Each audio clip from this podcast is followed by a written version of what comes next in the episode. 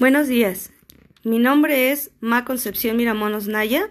Actualmente estoy estudiando la licenciatura en Pedagogía en el Colegio Anáhuac con matrícula 20420625 como proyecto de la materia de medios y recursos educativos bajo la guía de la maestra Fabiola Castillo Monroy.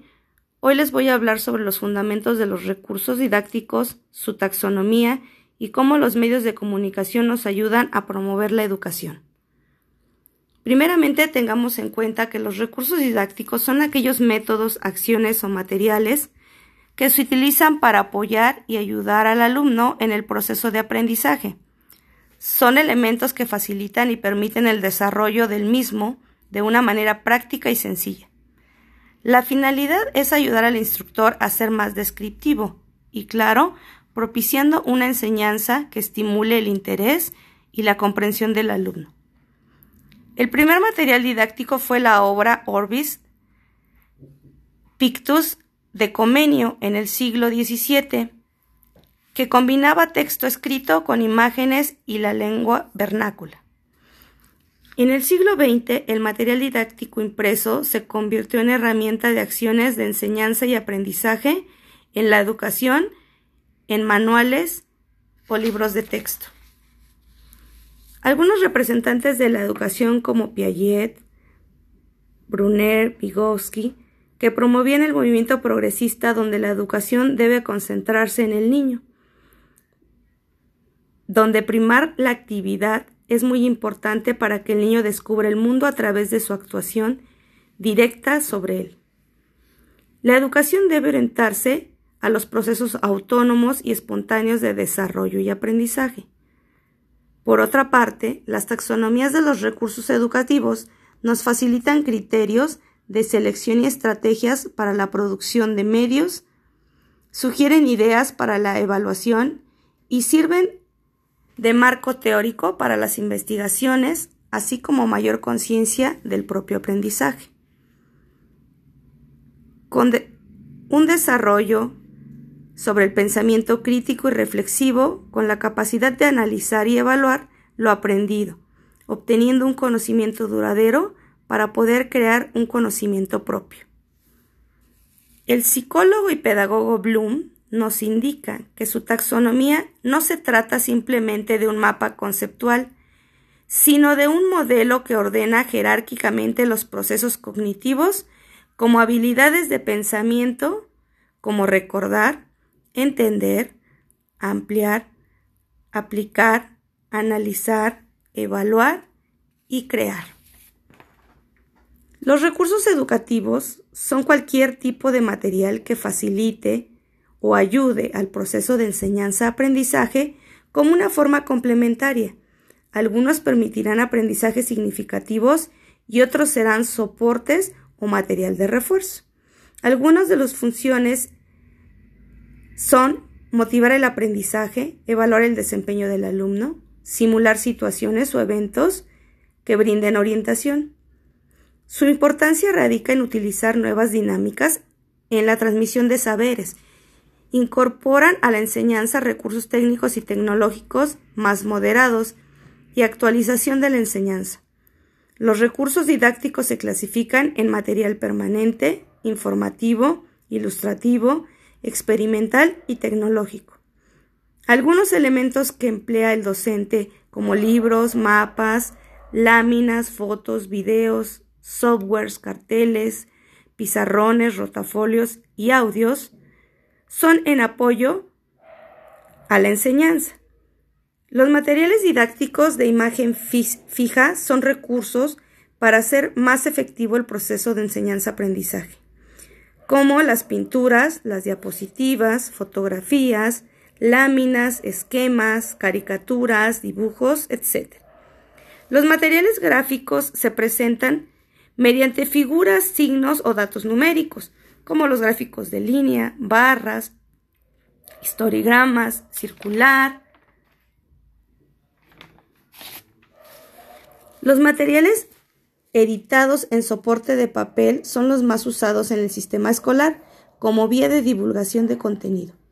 Libros, diccionarios, enciclopedias, trípticos, revistas, folletos, cuadernillos de trabajo. Por otra parte, también aprendimos que los sentidos los utilizamos como canales de conocimiento para reconocer información y aprender del entorno. La mayoría de nosotros tenemos un canal preferido para percibir la información que necesitamos. Las personas visuales aprenden mejor con lo que ven, las personas auditivas aprenden mejor por lo que oyen, las personas kinestésicas aprenden mejor usando sus manos, su cuerpo, sus sentimientos y los multimodal, que combinan varios estilos. Los estilos de aprendizaje son formas consistentes en las que los estudiantes responden o utilizan los estímulos en el entorno. Son factores cognitivos, afectivos y fisiológicos característicos de cómo se percibe o se interactúa. Con los estilos de aprendizaje encontramos a los activos que disfrutan nuevas experiencias, los reflexivos observan experiencias desde distintos ángulos, analizan y reflexionan, los teóricos que tienen una personalidad perfeccionista son racionales y objetivos. En los estilos de aprendizaje nos encontramos otros estilos como los lógico-matemático, visual, social interpersonal y social interpersonal. Otro de los temas que vimos durante este cuatrimestre en clase fueron los medios de comunicación que funcionan como medio de difusión y que están al alcance de cualquiera. Ya no son los tradicionales como la prensa escrita, la televisión o la radio. Hoy en día se manejan otros más avanzados como el Internet, las redes sociales y plataformas de aprendizaje como Zoom, Meet, etc.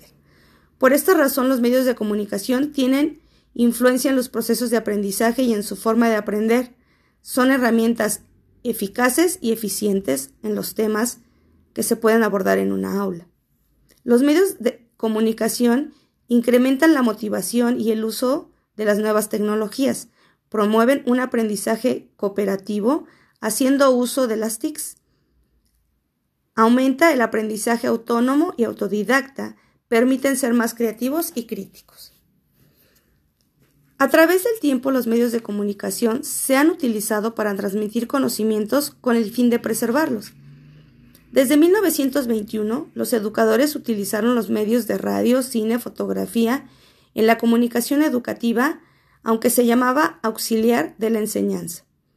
Desde las primeras civilizaciones encontramos diferentes estilos de comunicación, como escritos en piedra, papiros, pergaminos, barro, código morse, fax, telegramas, braille,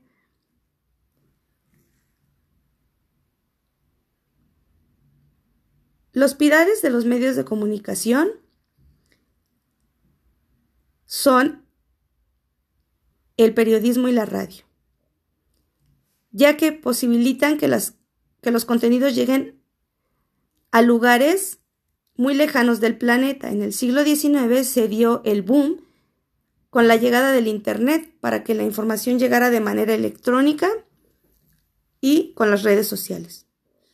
La comunicación educativa surge cuando el receptor codifica la información, dándole sentido y significado a la información que transmite el emisor.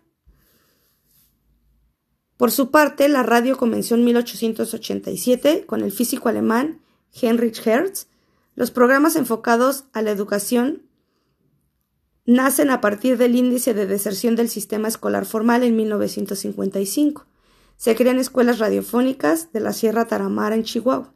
En 1970, el fomento cultural y educativo llega para los grupos marginados. En 1973, la Escuela Radiofónica de Aguayacocotla difundió programas de alfabetización, matemáticas y español. La televisión educativa incorpora contenidos informativos, infantiles, de entretenimiento y ficción como medio directo de comunicación con las masas en diferentes espacios. A finales del siglo XX, la revista forma compendios originados con la finalidad de entretener a un tipo de lector en particular. Las revistas se consolidan como actividades altamente rentables. Se beneficia de la tecnología utilizando ilustraciones, grabaciones, incorporando un papel más barato. En el origen del Internet, que fue en 1969 en Estados Unidos, con la primera comunicación entre computadoras, se realizó entre las universidades de la UCLA y Stanford, donde podían intercambiar información, debatir y expandir las fronteras del conocimiento a través de plataformas que conectan docentes con alumnos. La huella del Internet en la educación va más allá de los aparatos electrónicos, transformando la vida en que los alumnos disponen de recursos informativos que incentivan y motivan el desarrollo de los estudiantes. La participación del pedagogo en los medios de comunicación es muy importante. Un pedagogo se vuelve un emisor de información en los medios masivos, ya que puede asesorar o coordinar los aspectos pedagógicos de instituciones de servicio a la comunidad, medios de comunicación, así como en textos, manuales educativos, presentaciones, programas televisivos, de radio y materiales multimedia. También vimos la evaluación de los medios y recursos educativos. Hablamos del uso de nuevas tecnologías aplicadas en la educación. Siendo usuarios debemos ser capaces de seleccionar, analizar los medios y los materiales antes y durante de introducirlos en la planificación educativa, siendo capaces de modificar, rediseñar o reelaborar los materiales adaptándolos a nuestras necesidades. Por su utilidad se analizan en función de la atención a la diversidad de los alumnos, buscando materiales estandarizados y facilitadores de atención con propuestas de distintos niveles, objetivos y contenidos que se pretenden enseñar. Por su funcionalidad, los medios y los recursos deben facilitar las diferentes posibilidades de reflexión y análisis comprensivos sobre los procesos de desarrollo para convertirse en instrumentos y canales de información y así conjuntar todos los conocimientos. Sobre la elaboración de recursos educativos tenemos el periódico mural como medio de comunicación visual y local, que podemos situar en algún lugar visible y transitado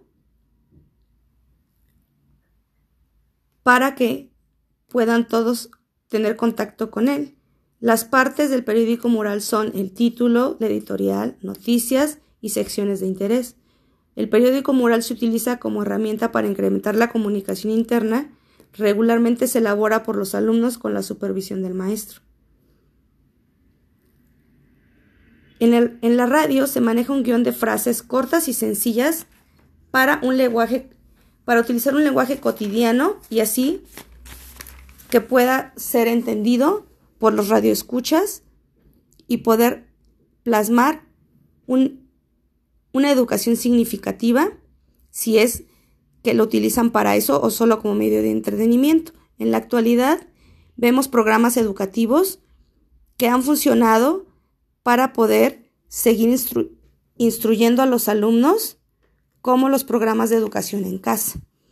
Entonces, esa es una manera de que desde, desde sus inicios hasta la actualidad, los medios y recursos educativos son una base importante para los alumnos, profesores e instituciones educativas.